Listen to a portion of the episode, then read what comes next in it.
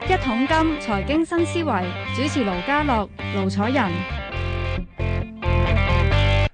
好啦，下晝嘅係四點四十四分啊！歡迎你收聽《一桶金財經新思維》。你好，Jasper。係，盧兄你好，大家好。嗯哼，今日講上出嚟呢個禮拜上出嚟嘅個同個朋友都係講一樣嘢㗎啦，講美國大選啦嚇。係啊嗱冇嗱錯呢個咧，因為而家就美國開始局部開始開始誒、呃投票㗎啦，咁啊應該我哋將明日呢段時間都未必計到數出嚟。但係係咧啊呢個都好多嘢講，究竟邊個會贏咧？係咪金融市場會點樣發展咧？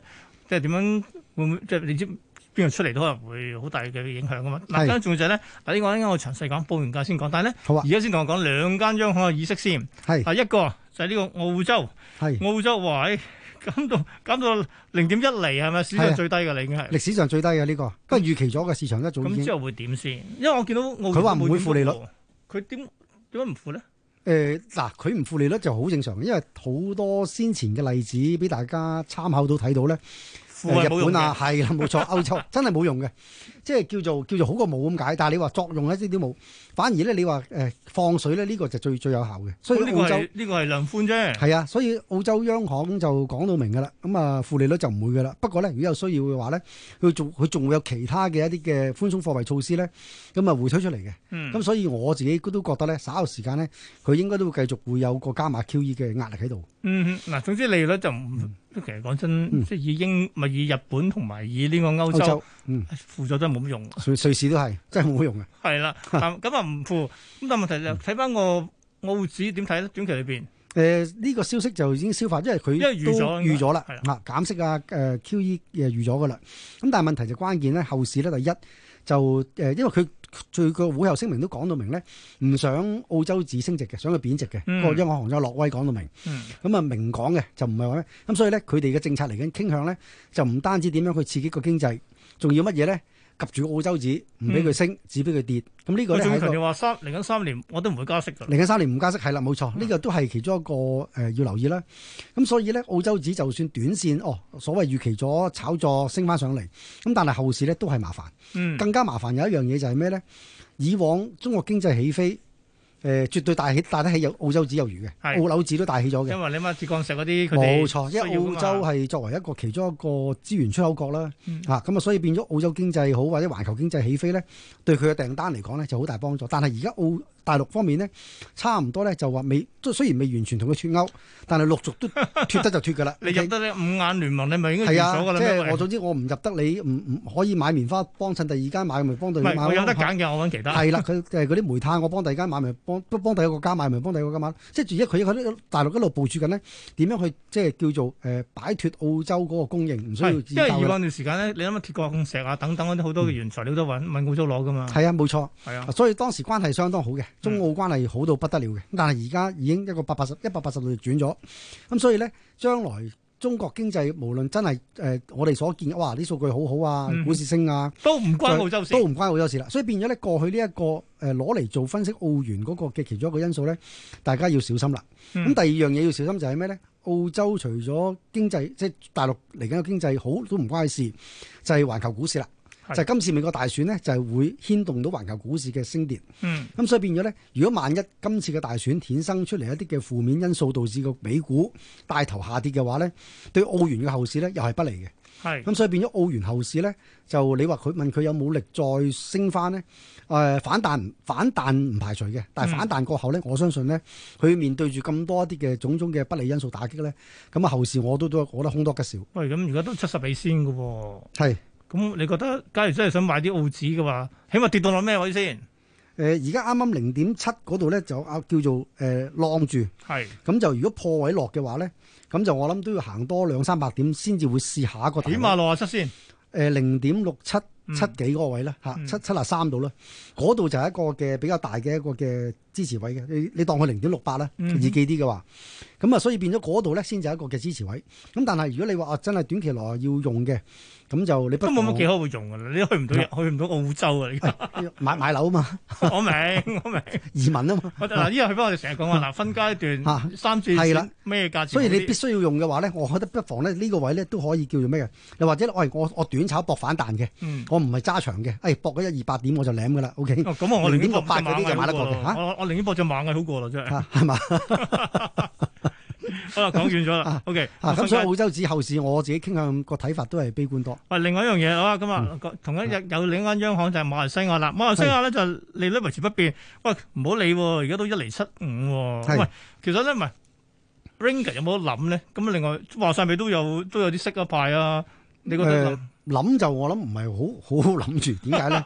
因為始終馬來西亞貨幣咧，咁就你話投資價值息口嗰邊，其實你話高誒嗰離幾咁啊，唔係話好吸引。嗯咁啊，最關我我我係關心同埋擔心乜嘢咧？嗯嗱，一旦嗰個美股真係嚟緊咧，誒、有有啲震翻天盪覆地嘅係震盪嘅話咧，美金就強啦。嗯哼美金強咧，包括馬馬幣好乜嘢非美貨幣都好啦，都會受壓。嗯美金強咧，當中如果萬一嚟緊美金嗰個強咧，唔係短線霎時間一兩日嘅強勢，嗯，原來諗嚟緊美股有排受不利因素打擊，有排跌嘅話咧，係可能會跌一年半載嘅話咧，哇咁變咗咧美金一強起上嚟咧，對啲新興市場國家嘅貨幣咧個打擊係最大嘅。嗯咁所以變咗咧，馬來西亞就無謂，因啊因為為我一厘幾而搏啲啦，係咪先？啊搏呢個咁大嘅風險，冇錯。嗯因為而家我哋感受感受到咧，嗰股嗰股大戰 咧，即係係係一個不安嘅大戰嚟嘅。嗯唔係唔係，哇正啊！哇嚟緊我哋迎接牛股市嘅牛市啊，大升浪咁樣樣。嗯，因為我自己睇翻今次美國大選所衍生嘅一啲嘅波動咧，似乎我我我我我試過嘗試做過好多組合係啊，特朗普連任，特朗普輸，拜登贏，拜登輸，跟住特朗普贏得嚟國會又輸，特朗普贏得嚟國會又攞攞翻，嗯咁變咗我做咗好多個組合唔同咧，個結論就係乜嘢咧？個美股都係跌多嘅。咁 OK 傾咗四年啊嘛，已嗱，經仲要嗱，我自己覺得咧，簡單咁講咧，如果你覺得誒嗰、個美股喺咩情況下先有機會叫做誒係、出現嗰個嘅嘅牛市啊？嗯哼誒誒誒嗰啲不安啊、避險啊，全部嗰啲情緒掃掃掃走晒咧，踢走晒咧，咁就要特朗普贏，係國會共和黨贏埋。哇，呢個 OK 難啲喎，好啦，過兩關啦，要係啊。第第三關要過乜嘢咧？冇訴訟，大家願賭服輸，大家握手即即言和即。你要拜登投降，拜登投降，唔唔唔搞司法覆核。第四係五個四關冇蘇聯哦，嚇，你你咁多樣嘢出現啦，咁咪啊美股咪利好咯。嗯哼。就算你哦特朗普喂喂贏咁得你而嚟，家成日講緊啲所謂嘅咩，即係咩 boost rap 啊，即係藍即係誒共和黨全面贏晒嗰啲，唔係嗯應該講民主黨全面贏晒個個地方轉晒喎，嗰嗯邊都已係，係啊，所以所以而家現時誒、呃大家無論邊個黨贏都好咧，嗯，對方嘅支持者一定唔順氣嘅。係，啊，所以所以你千祈唔好誤以為咧，喂，特朗普輸佢啲鐵粉先出嚟搞事，唔係 㗎。你睇翻四年前，哇大佬，嗯加州直情遊行示威到不得了，仲話要獨立。係，嚇、所以如果今次佢再再連任嘅話咧，哇！嗰啲反特朗普嗰啲情緒咧，而家咧我相信係最高漲。我想舉個手問一問，啊係有冇機會，有冇可能內戰先？內戰就應該就機會唔大，你話內亂就機會好內大。啊亂啊，真係亂啊，呢真個係內亂，但係你知嘅咧，美國嘅內亂好恐怖 噶嘛，係 啊，佢唔係同你好似香港咁，誒點啊，唔係即打係晒啲嘢叫算數係啦，打爛啲窗門啊！喂，大佬佢真係攞槍射你噶嘛，嗱即呢個係唔真係係講警察 喎，啊我講啲嗰啲嗰啲嗰啲人民喎，係啊，即係互相嗰啲敵對者喎，嗯。互相都攞啲槍射對方啊嘛會。你聽講話咧，而家美國裏邊咧持有槍嘅家庭有億幾個，哇！啊真係，假如真係全部揸支都好好大件事嗱，。仲有一班人咧，仲有一班人咧，嗱，除咗一班所謂敵對者去互相即係叫做攻擊攻擊之外咧，仲有一班嘅，嗯就係趁火打劫嗰班暴徒。嗯，其實好多時候咧，我哋見到美國有啲嘅問題咧，都係嚟自一啲嘅， 即係呢啲咁亂咧，其實嚟自啲趁火打劫因嘅暴為徒。全部啊啊，即係啲我哋煽風點火啊等等。係啦，唔係啊，打爛你玻璃搶嘢嗰啲啊，乘機哦嚇嗰啲啊，我啲都搭埋槍喺身㗎嚇嗰啲嗰啲打爛玻璃，佢乘機乘機搶，佢根本佢唔係兩邊嘅支持者，嗯佢純粹就係想想贏想想去趁火打劫啫嘛喎，。明白？所以嗰啲嘅亂咧，大佬，我哋唔單止見到佢打爛櫥窗啊，嗯搶完你嘢之後間鋪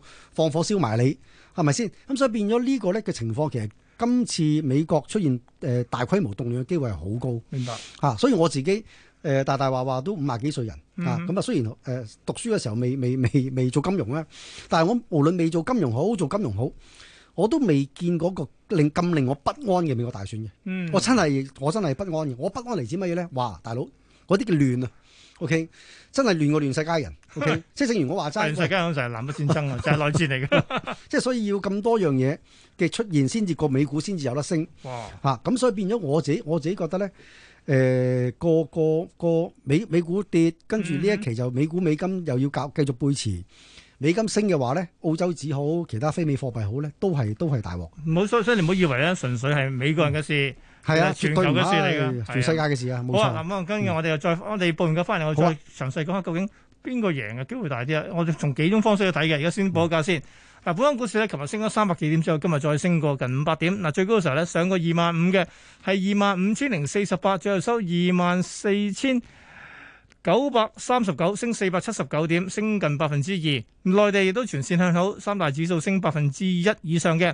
喺鄰近北亞區，日本放假啦，韓股都唔差喎，升近百分之二，台灣都升百分之一點一喎。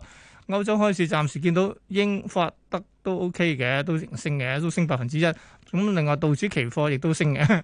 至於港股嘅期指咧，啊升近哇七百點，去到二萬五千零二十九點，高啊升百分之二點幾，仲要係高水咧八十九點，成交近十二萬張。國企指數升一百三十四，去到一萬零七十一點，成交又點呢？今日都升近，哇，都差唔多逼近千三億嘅。睇埋恒生科技指數先，恒生科技指數咧今日亦都係升百分之一點七，其餘三十隻成分股有廿二隻升，都唔及藍籌，藍籌仲勁，五十隻裏邊有四十七隻升。好啦，咁、我哋又睇睇十大股份，排第一位嘅騰訊跌咗三個半，收五百九十八；排第二美團升個四，去到二百九十六。吉利汽車勁喎，琴日升完之後，今日再升半成，埋單十九蚊零八，升咗一蚊。阿里巴巴都升兩蚊，報二百九十九個八。小米升一毫，報廿二個二。舜宇光學升咗十個二，去到一百四十一，都升近百分之八嘅。中啊呢、個中芯升咗一蚊零五，去到廿三個八毫半，都升近半成。友邦升四個六，去到七十七個九毫半，都升百分之六。港交所升三個六，報一百啊報三百七十八。跟住咧係比亞迪，佢曾經創新高去到一百七十七個九，臨尾落翻嚟一百七十個三，跌三個四，跌近百分之二嘅。好啦，咁啊，Jasper，我又真係簡單學先啦。而家究竟咧，你覺得邊個贏？雖然你想做好多個唔同嘅假設，嗯但係咧嗱，我哋通常就係、嗱民調咧，民調就話民調就話應該係阿拜登贏噶嘛。但係係四年前佢扇咗我哋一鑊勁嘅，所以係 大家都話好堅唔勁堅添，㗎？好係啦金添啊！但但係咧，假如你睇翻幾幾幾年兩年前嘅時候咧，嗰陣時咧，米高啊 Josh 啊米高摩爾曾經拍嗰套戲就話咧，點解當年咧投票明民意明明話希拉里贏，最後會輸咧？因為原來咧佢哋話咧民主黨嘅鐵粉咧覺得，喂你第一步初選嘅時候明明係桑德斯嚟噶嘛，啲係臨尾變晒做啊希拉里咁，即係你點啊？即係咁叫民主啊！所以佢哋全部有成三千幾萬嘅票係冇投到嘅。係咁結果咧，此消彼長嘅話啦，就俾阿特朗普入咗去啦，爭少少啫，其實都係。係啊但去到今年嘅話，痛定思痛啦喎。咁嗱，你睇翻 Joe Biden 出嚟咧，係經過即係初選做晒所有嘢，全部過五關斬六將，嗯最後揀咗佢。咁亦都揀埋呢個 Plan B 啦，揾埋阿何錦麗出嚟啦。嗯咁而家咧，劉正信應該誒、呃都 OK 啦。你相你相信當年有啲唔投票嘅都翻嚟投票啦。咁啊，更加重要就係、其實我哋原先諗啊話特朗普。跟住一年前咧，我諗大概應該上年去到誒二零一九年尾嘅時候咧，大家都覺得哇份佢份工佢份成績表贏晒㗎啦，嗯股市又升，經濟又好轉，嗯跟住仲要話喺外交層面又贏幾幾條嗯街添，理論上冇一個人贏到佢。點知今年發生呢疫情，係仲要加埋呢個嘅黑人種種問題，係。咁呢兩個係咪真係可以致命令到佢會輸先？但但睇翻嗯嗱呢個你講你講下你睇法先啊。原本係嘅，原本我都好認同頭先你呢個講法嘅。但係自從阿拜登嗰啲嘅醜聞出咗嚟之後咧，嗯，基本上咧係有逆轉嘅嚇係。拜登個民民望咧明顯係落咗嘅，阿特朗普支持到你都係升翻嘅。嗯咁所以咧我自己覺得咧，而家咧誒中肯啲講咧，其其實大家係均勢即係五波咯喎，嘅，五波嘅係五波之爭嘅。今日嗯就死啦，即係冇可能大比到壓壓到對方喎。嗱，但係五波得嚟咧，但係如果你睇翻特朗普四年前嘅往績咧，嗯，佢喺落後嘅情況，佢都贏到希拉里。咁係即係話，喂五波咪更加有機會啦。其實上四年前嘅民調咧，你可以佢話佢準又得，話佢唔準又得。點解咧？確實希拉里嘅誒、呃、個人嘅票數係贏特朗普嘅喎。係。 OK，但係咧咩美國人係玩玩呢個選舉人票噶嘛？係啊，總之呢個州邊嗯嚇嗯邊個黨贏就贏晒，係啦，所以變咗咧就特朗普因為輸咗嗰個人投票，但係就贏咗選舉人票而係啊贏到嘅。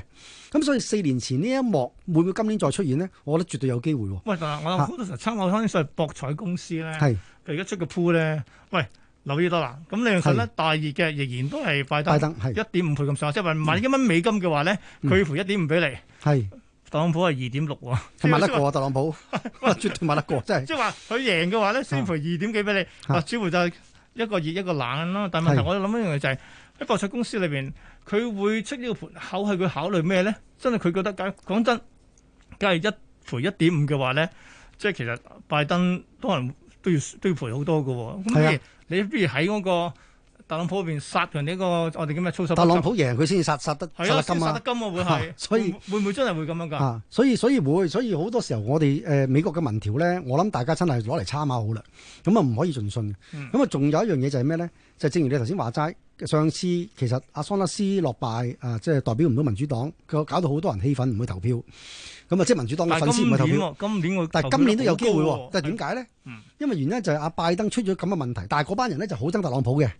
第一，大拜登又出咗啲咁嘅咁嘅咁嘅貪腐醜嗯聞哼，OK，咁變咗喺佢哋嚟講咧，咦，咁我亦都唔想撐特朗普啊，咁大拜登我亦都唔爭唔落，咁所以俾嗰班人咧亦都有機會唔出嚟投票喎。明白 O K，又會或者投投棄權票喎，咁所以咧變咗咧，其實而家真係五波之爭。你話邊邊贏硬咧，就係、一個即係誒好武斷嘅講法嘅。嗯明白咁所以咧，真係一定要睇翻聽日嘅結果六四你估數係咪曬，真係聽日有結果？仲要睇埋國會邊邊揸旗。係係啦，啊呢個就係我哋，我覺得下個禮拜咧就應該一知道結果啊，但唔知結果就嗯大件事咯。跟住下個禮拜呢段時間都唔知結果嘅話咧，就真係會出亂子。好，下星期再見，拜拜。拜拜。